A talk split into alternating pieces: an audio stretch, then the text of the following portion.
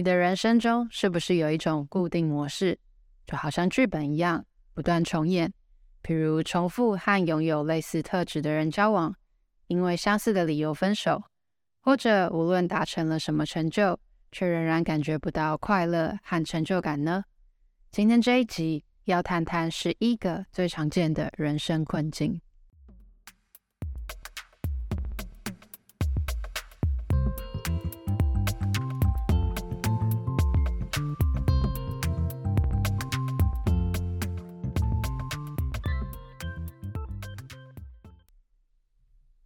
欢迎来到中途笔记，这是一个关于阅读笔记还有语言障碍的 podcast。我是钟钟，每个礼拜三你会收到一本新的书，带给你一些点子和灵感。收听完后，欢迎到中途笔记粉专或网站继续讨论，连接在下方资讯栏。如果听完你觉得超喜欢，请直接五星评论加留言，并点一下订阅，就可以加入这个 podcast。才不会错过各种热门、冷门的阅读笔记，每周带你实现更多。谈心理学的书已经很多了，但要找到一本兼具实用性跟阅读乐趣的不太容易。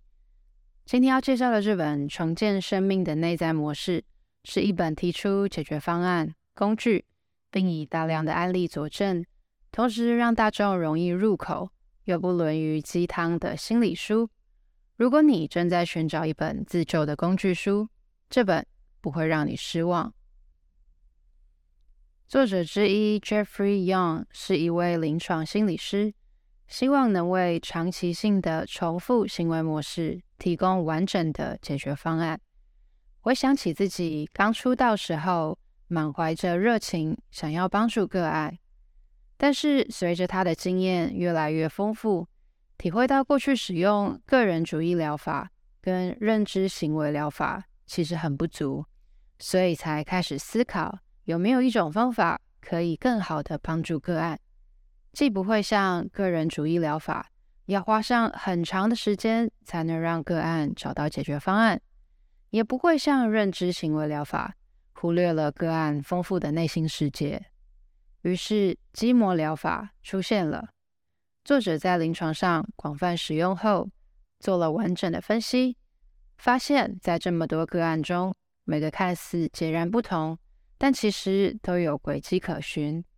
所以，将这些个案的问题汇整成十一种人生困境，以背后牵连的核心问题分类，再分别深究，提出解决方案。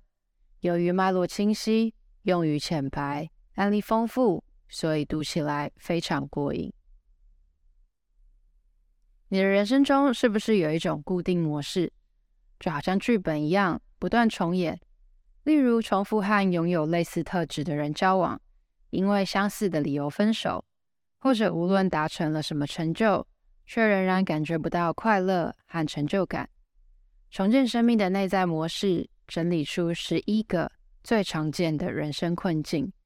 他们分别是被人离弃、无法信任和伤害受虐、被剥夺感、疏离孤立、过度依赖、脆弱不安、缺陷自轻、失败自卑、屈从讨好、超高标准，以及我有特权。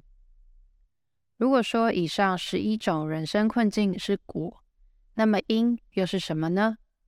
书中认为，源自于六种应该在孩童时期养成的重大发展没有被满足，分别是基本安全、没有安全感的童年时期，容易造成被人离弃以及无法信任和伤害受虐。再来是和他人的连结。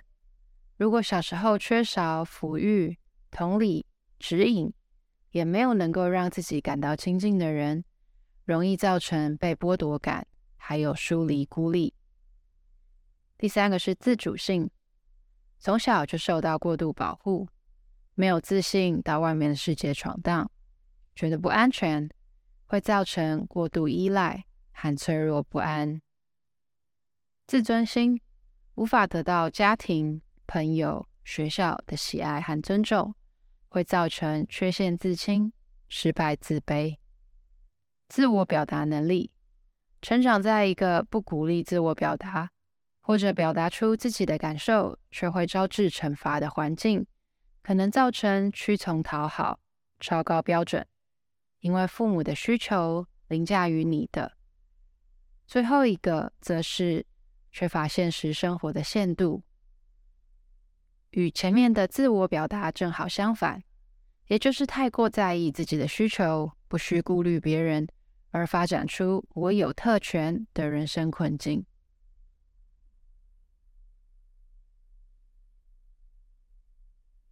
你有听过反击、逃跑、冻结不动吗？就是 fight, flight and freeze。早在原始人时代，人类就已经发展出这三种反应。因应各种危险状况，譬如打猎时碰到猛兽，可以把野兽杀死，否则就尽快逃跑。如果不知道怎么办了，就会动弹不得，僵持在那。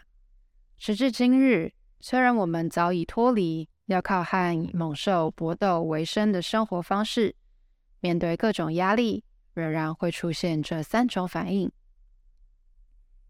另一本书《心灵的伤，身体会记住》中谈到创伤症候群的患者，正是因为对这些压力源过度敏感，而容易产生这三种反应。而这本书的使命，正是让我们不需要再事事投降、逃离和反击，能够回到健康的心态中。最一开始，我们谈到。这些造成人生困境的专业术语是基模，也就是 schema。基模的概念来自于认知心理学。基模是我们在内心深处认知这个世界深根蒂固的信念，是在人生早期阶段就学习来的。身处资料科学产业，我对于基模这个词感到非常亲切。在资料分析领域中，谈到基模这个词。通常指的是资料的设计，比如关联性，可能是一对一、一对多、多对一或者多对多，也可以是资料形态，比如数值、文字，或者是资料长度，可不可以是空值等等。总之啊，要能够对资料做分析，看懂基模是很基本的事情。对应到智商领域，基模指的是一种行为模式。用来组织资讯的类别以及资讯之间的关系，简单来说，也可以是先入为主的观念，或者我们称为世界观。比如小时候，因为父母对自己有超高标准，考试总是要考满分才能够得到赞美，长大后造成我们认为自己并不天生值得被爱的观念，进而养成不断追求自我。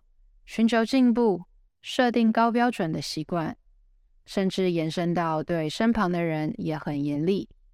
久而久之，让自己和身边的人都很疲倦，而且无法轻易感到快乐。以上的例子中，汲汲营营追求更好是行为模式，而根源来自于过往经验，就好像资料之间的关联一样，一切其来有自。每一次对资料库下达指令，也总是得到一定的结果。这就是为什么历史会不断重演。我们经常会用类似的方式对待身边的人，或者以一样的原因离开身边的人。如果想要活得更自在，主要针对这样的行为做出修正，也就是更改资料设计。此外，筋膜疗法不只是在短期行为调整。更想要处理行为中真正的问题，除了关心行为，也关心人的感觉，以及与人产生连结的方式。于是，这本《重建生命的内在模式》针对每一种人生困境都做深入探讨，详述解决方案，步骤整理如下：一是将人生困境贴上可辨识的标签。再来了解人生困境在童年时期的根源，接着建立和人生困境相反的情境，然后写信给造成你人生困境的对象，并且居心迷疑，检视困境模式，再来打破模式，并且保持努力尝试。最后，更要学习原谅父母。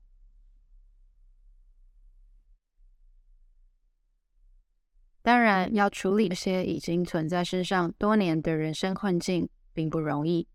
书中列出执行以上改变方案时可能遭遇的困难，譬如对人生困境不承认也不负责，而是反击，想从人生困境的经验中逃离。还未被证明为真实的人生困境，但在理智上却觉得一定是这样的。开始的步骤太过困难，或者虽然理智上理解人生困境并非真实，但情感面仍然觉得是。或者改变不够系统化，缺乏纪律，缺少重要步骤，或者问题太过完明，或者深根蒂固。没有办法靠自己改变。如果自己没有办法处理这些障碍，也别灰心。这样的状态也发生在许多人身上，而这正是我们需要帮助的时候。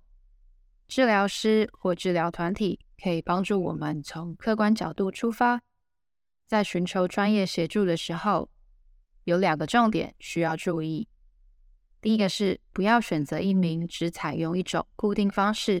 或是模式的治疗师，因为作者认为，最好的治疗师可以广纳百川，在了解个案的需求后，将几种不同的方式融合在一起。二是要找到一位可以和你契合的治疗师。治疗师跟我们一样，有各种特质，有的治疗师很有同理心，有的很真诚，让人信任。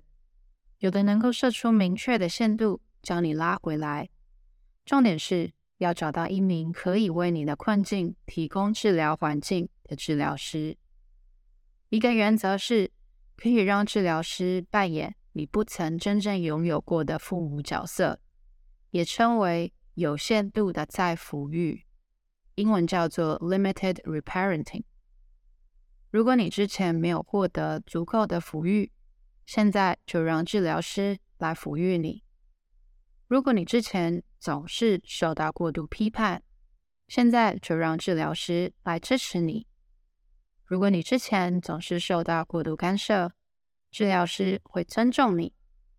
如果你之前曾经受到虐待，治疗师会保护你。另一个方法是选择在你有困难的领域可以成为典范的治疗师。譬如你很腼腆，而你的治疗师表达自如；你很封闭，而你的治疗师很开朗。治疗师还可以示范给你看如何有效的解决问题。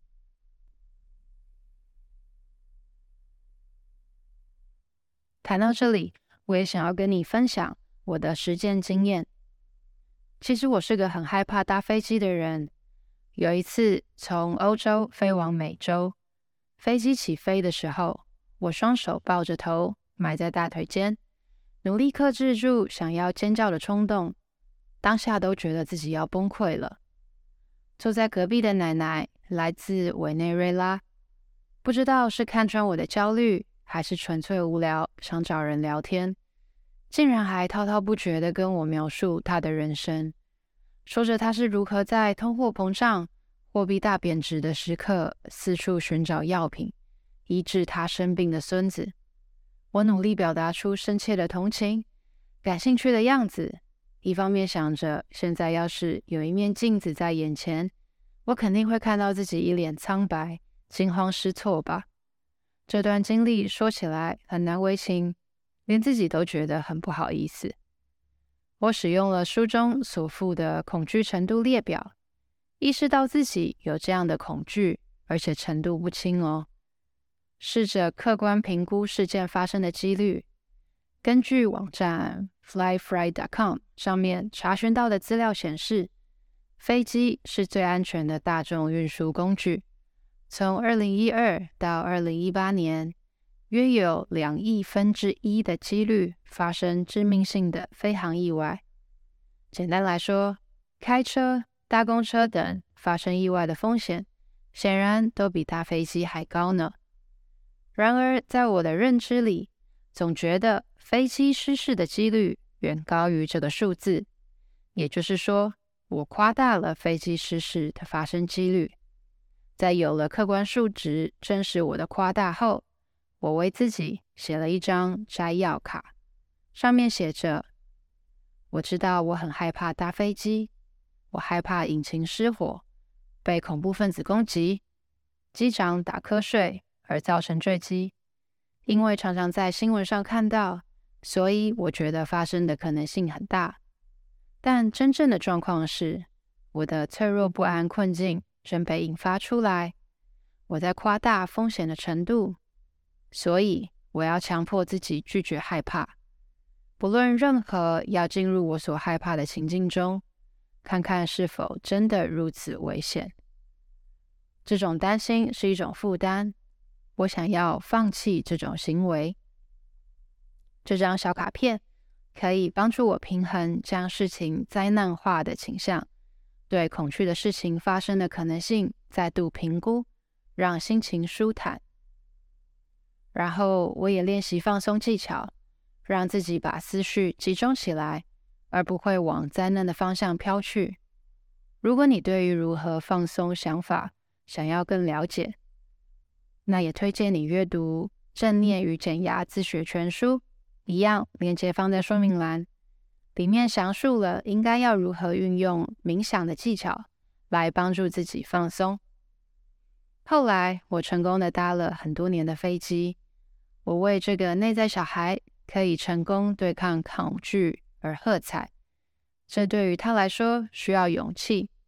消灭恐惧感并不是一件容易的事情。真正令人兴奋的是，克服这份恐惧感。让我可以尽情享受许多人生的精彩，无论是和家人创造美好回忆，或是踏上自我实现的冒险旅程。这样的改变让我觉得自己被释放了，不再困在焦虑中，可以让自己展翅飞翔。我喜欢这本书能够分析、统整多个个案后，形成一套论述，拥有完整的架构。归功于作者的整合和研究特质，让不具备心理背景的大众也能够理解基摩疗法的运作方式。书中说，不论你在童年时期所受的创伤有多严重，都不构成你没有为改变负起责任的理由。这句话读起来非常铿锵有力。你必须要放弃童年时期模式所带给你的熟悉感，才能够蜕变成为你想要的样子。小时候跌倒了，坐在那里哭很容易，指责都是对方把你撞倒了，更是轻松。但是然后呢？我们就从此坐在那里不走了吗？如果没有尝试站起来往前走，是不是就永远停在原地了呢？重建生命的内在模式虽然是一本帮助消灭人生困境的工具书，但更重要的是，在消灭困境之后，能够找到自己，看到什么才能够让我们感到满足、快乐。打起精神上路吧，看明白过去的伤，生命就有新的出路。希望今天这集有帮助到你。如果想看文字版，连接在说明栏。请按赞加订阅，我会持续与你分享。那我们下次再见。